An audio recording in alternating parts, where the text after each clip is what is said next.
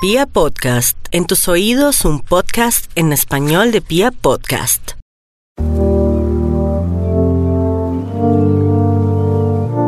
Bienvenidos como siempre a las pintas de Juli, qué chévere que estén aquí como siempre conectados con nosotros.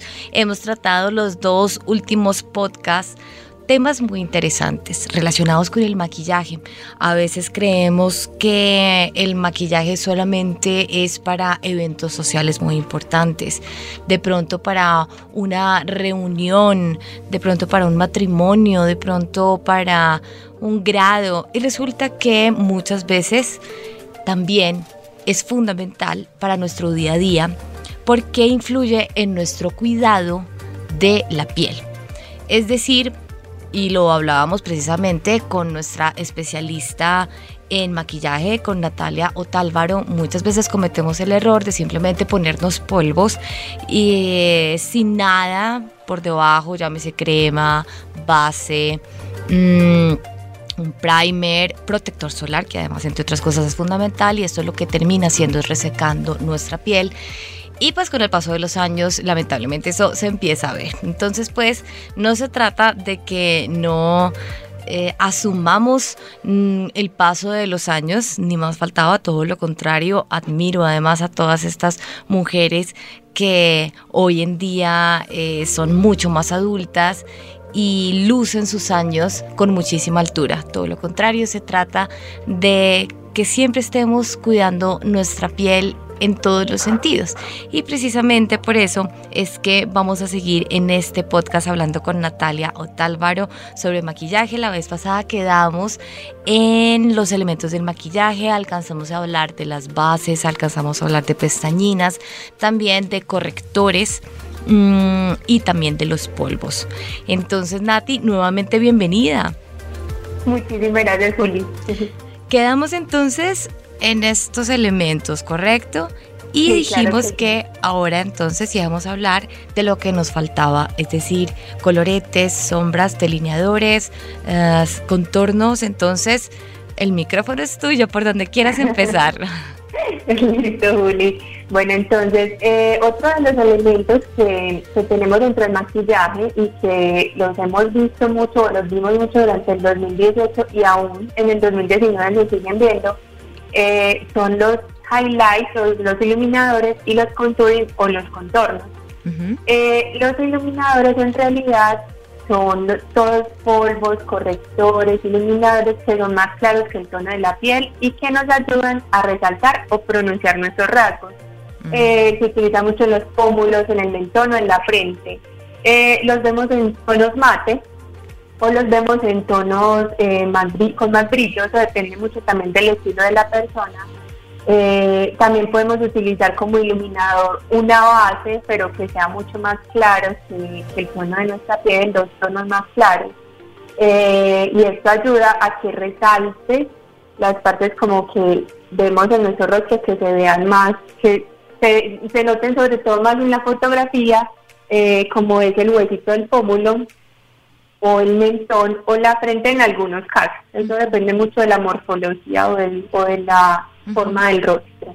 Precisamente, eh, a, propósito que hablas como de morfología, que eso tiene que ver mucho con visajismo, que es la forma, las formas que tiene la cara. Eh, ¿Qué pasa si, por ejemplo, uno se pone un poco de iluminador? Eh, no sé, digamos que en una parte que muy sobresaliente en uno, digamos, la frente, la nariz, el efecto que va a causar, ¿cuál es? ¿La va a hacer más vistosa? ¿La va a opacar? ¿Cómo se manejaría eh, eh, un iluminador según formas de cara o cómo sería el tema? Lo que pasa es que sí, eso depende mucho de lo que se quiera resaltar y que sea de un, ¿cómo te explico? Si yo, por ejemplo, tengo una frente que es muy ancha, lo ideal no sería aplicarme un iluminador en la frente, pues, o, no, o, o, en un punto muy específico, porque si me ilumino toda la frente hago que se vea, que sea lo primero que se vea. El, iluminar lo que hace es que ese punto que se te ve primero, o la nariz, o, o lo que se digo, el, el hueso del pómulo. Eh, eso tiene que ver mucho con la anatomía. Eso es muy difícil decir un genérico, dar como una una base genérica porque tiene que ver mucho con la con el análisis de cada rostro. Claro. Si yo tengo una nariz muy ancha, pues lo ideal es que yo tenga que esculpirlo, con lo, ya vamos a hablar de los contornos, que eso es lo que hacen los contornos primero antes de solamente iluminármela, porque entonces se me va a ver más. O sea, digamos que lo que yo quiero mostrar con el iluminador es son esas partes que, que siento que se me ven más bonitas, ¿no? Claro, claro. Y ya cuando hablamos de los contornos, eh, los contornos eh, solo, hacen todo lo contrario que el iluminador, esos sí son también polvos sueltos, las bases, correctores, por lo general también dos tonos más altos del, tono de nuestra piel y lo que hacen es esconder o profundizar áreas. Mm. Entonces ahí es cuando te digo que puedo, si yo tengo una nariz ancha, entonces en la lectura de la, la nariz me aplico a los lados, un poquito de contorno para que se me vea más esculpida la, más delgada. Podemos reemplazar y podemos reemplazar los contornos por sombras cafés. sí, sí, sí, se puede. Ah, Sí se puede. Siendo, eh, lo que pasa es que hay que tener muchísimo cuidado, es que los productos que utilizas sí se eh, difuminen fácil. Porque a veces mm. eh, quedan unos rayas Sí, quedan unas rayas, entonces rayas o sea, es peor la, la enfermedad, ¿cómo se dice? El, remedio que la enfermedad. Sí, pues es que a mí me ha pasado y por eso preguntaba.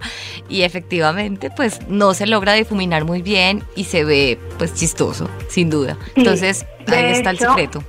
De hecho, tú ves que hay paletas de contorno, las paletas cuando son solamente de contornos, hay un tono medio, eh, perdón, es más claro, medio y más oscuro si tú eres de una piel muy mucho más clara, lo ideal es que utilices uno eh, también claro, pues porque si tú utilizas el medio o el oscuro, dependiendo del de qué tan clara eres, se va a quedar muy, muy marcada. En cambio, si utilizas uno más claro, eh, se te va a ver más natural. O sea, lo ideal de esto, eh, obviamente es que vas a resaltar tus atributos y vas a esconder cositas que como que no te gustan, pero no quiere decir que no pueda ser natural sí, puede ser natural, pero también tiene que ver mucho la aplicación, el difuminado.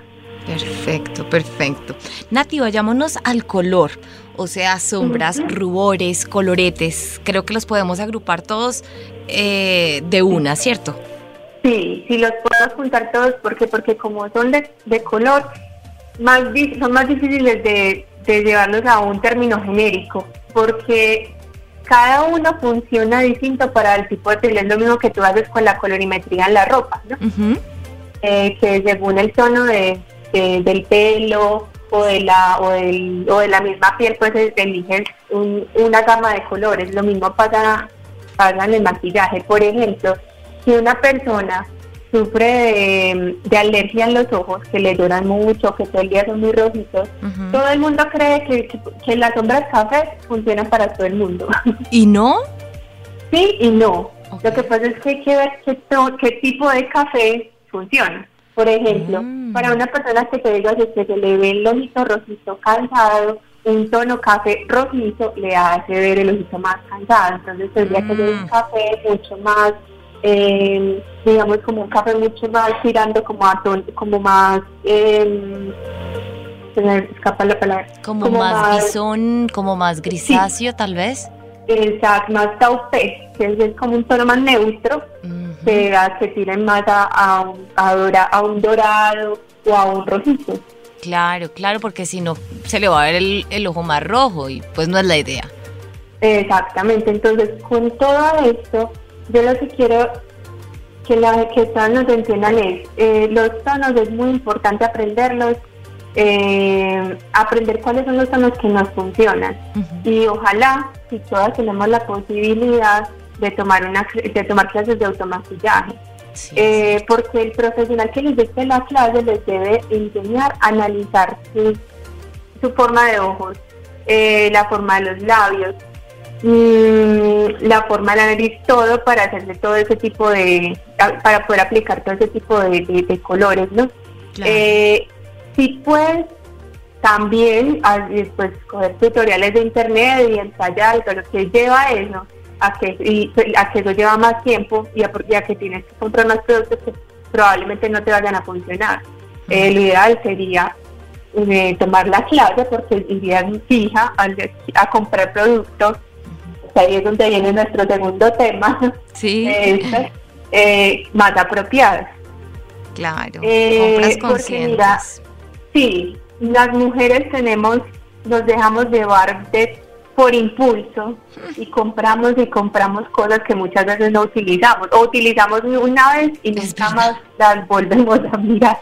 Es entonces, lo importante es siempre realizar una compra consciente y entonces me voy preguntando, yo si voy a usar este producto, qué estilo tengo yo, o sea, si yo soy una persona muy natural, yo por qué voy a comprar una paleta que tenga amarillo, verde, Claro. Solo porque me gusta el café de esa paleta, pero si tiene, entonces el resto no lo vas a utilizar. Eh, el tono de la que estoy comprando ha sido acorde con mi tono de piel. Entonces, eso es muy importante. Y otra cosa que es súper importante que tenemos que tener muy en cuenta es el tema del vencimiento. Uy, sí. Resulta que una vez que tú destapas el producto, el producto ya se empieza a contaminar. Ya, claro, ya como entra, aire. entra en contacto con el aire, que empiezan a entrar las bacterias. Claro. Entonces hay un piquito que es muy importante que lo tengan en cuenta, es que cuando compren un producto, eh, buscan en la caja o en el propio empaque el símbolo de un envase abiertico que muestra un número y la letra N. Por ejemplo, dice 12M, quiere decir que una vez abierto el producto dura 12 meses. Ah, vea pues. Es decir, las sombras que uno heredó hace cuatro años, eso no, ni para disfrazarse. No, no, no y no, no y no. Claro. Y si tú lo destapaste y ya han pasado, eh, si tú no lo has destapado y ya han pasado tres años, eh, ya los, tampoco funciona. Por lo general ya los fórmulas no van a funcionar, así no las has destapado. Acabo de entender muchas cosas. Muchas cosas. ¿Recuerdas que cuando hicimos la clase de automaquillaje había, tuvo que botar mucho maquillaje precisamente? Claro, porque, uno guarda sombras, eh, bueno, en mi época, pro 1998, eh, estaban de moda las sombras plateadas, azules, todo súper eléctrico. Y yo y lilas, me acuerdo, y guardé esas sombras que es que para disfrazarme un día. Y efectivamente, pues nada, eso ya había que botarlo, pues 1998, ah, no sé, pues, ¿cuándo fue que me di cuenta de eso? 2016 más o menos, pues había que votar, sin duda. Claro. Y una que es muy delicada es la pestañina. La pestañina sí o sí debe ser desechada a los seis meses. eh, así la sientas todavía súper nueva, no, eh, por lo general nosotros nos quedamos con ella hasta que se la sentamos acá que ya no haya producto y eso es lo peor porque los ojos son muy delicados, son muy y se pueden infectar muy fácil. Absolutamente, absolutamente. Nati, pasemos a otro tema. Tengo una duda eh, sobre el maquillaje para cine, para televisión, para teatro. ¿Es diferente o se utiliza, digamos que la misma técnica o no sé cuál sería el nombre específico? Bueno, digamos que para los tres casos es muy importante utilizar un maquillaje especializado porque las condiciones de iluminación inciden en las características que se le quieren dar a los diferentes personajes. Y entonces a veces se utilizan productos mucho más pesados, como más, con más cubrimiento, por ejemplo en el caso del maquillaje de caracterización. Se utilizan látex o prótesis para imitar rasgos faciales o realizar efectos especiales. Pero si vamos a hablar del maquillaje para el cine y la televisión, anteriormente el tipo de maquillaje que se utilizaba, digamos que no era muy especializado, o si era especializado, era más pesado. eh, pero a medida que eh, la imagen se empezó a perfeccionar y se fue volviendo de mejor calidad, el maquillaje se notaba muchísimo. Claro. Entonces se notaban muchas capas de maquillaje, eh, las caras se veían acartonadas. Entonces, a raíz de eso, las grandes marcas de maquillaje profesional para televisión crearon unos productos más útiles, más ligeros, que daban ese acabado perfecto que yo necesitaba, ya de maquillaje es el que conocemos ahora como HD o High Definition. Y obviamente son productos muy costosos. Claro, son, son, digamos que como para darnos una idea, presentadoras de noticieros, me imagino que de pronto deben utilizar como este tipo de maquillaje, obviamente pues películas, obviamente telenovelas, me imagino que las series que también vemos, ¿cierto? Algo así. Sí, sí, pero en realidad muchísimo más se utiliza o para televisión que sea grabada en HK o mm, en 4K, HD o más que todo es para el cine, porque como es tan costoso, pues no, no todos lo, utilizan mucho. Y si uno utiliza en su, en su día a día, en su rutina, una HD o High Definition, una base, ¿cómo se va a ver? ¿Se va a ver, no sé, como muy empastelado? Mira, ¿sabes qué pasó? Que, a esos productos les empezaron a, para que tuvieran esos acabados, les adicionaron como unas partículas que reflejan la luz y con ellas se logran el aspecto. Si tú te acuerdas en unos, en varios premios, eh, en alfombras rojas de diferentes premios, eh, se desató como un escándalo hace varios meses eh, de fotos de Eva Longoria, de Nicole Kidman, que se le veían unos partes blancos debajo de los ojos. Ah, se veían como unos polvos eh, súper blancos. Sí, sí, sí. Ese de, resulta que eh, como ese maquillaje que salió para la televisión, para el video, era tan perfecto, digámoslo así, pero para ese, para ese medio, eh, los maquilladores enloquecieron y empezaron a, maquillar a todas las famosas con ese tipo de maquillaje que como te decía, reflejan la luz, los flashes, pegan contra ese HD y se ven blancas. Wow. o sea, eso es magnífico, pues, o sea, mortal para el maquillaje social, porque obviamente te vas a tomar muchas fotos. Solamente se utiliza para el video. Ahora hay muchos productos y muchas marcas que dicen HD, pero eh, hay que ver relación pues del costo. Obviamente si no es tan costoso y dice que es HD es porque le están dando como ese es un producto perfecto, pero no es el HD de, de la que hay que diferenciar ahí eh, cuál es el, efecto real del HD, pero si es el real y si te compras una marca super costosa con efecto HD, tienes que tener mucho cuidado con los clases de las cámaras.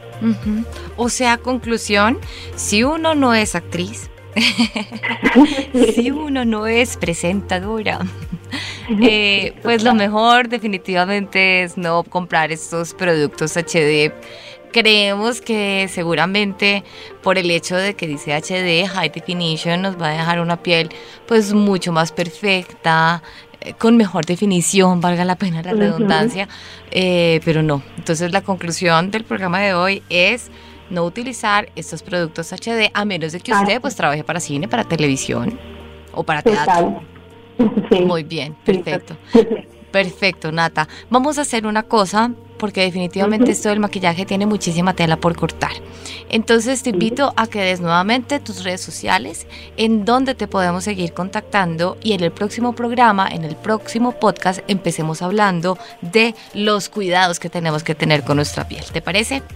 Súper, súper, Juli. Mira, eh, me pueden escribir a mi correo natiotalvaromakeup.com o me pueden encontrar en Instagram como natiotalvaromakeup. Perfecto. Cualquier duda me pueden escribir a jgutierrezelacuadra.com y estoy en Instagram siempre para ustedes, para inspirarlos en la medida de lo posible, para darles consejos que ustedes quieran recibir porque se trata de que fluyamos y que nos gocemos esta vida con una mejor proyección, si es lo que ustedes tienen por ahí en mente, optimizar su imagen, con muchísimo gusto, aquí estamos siempre para ayudarlos. Un abrazo para todos, Instagram, que se me olvidó dar entonces eh, la cuenta, Juliana G de la Cuadra. Un beso para todos.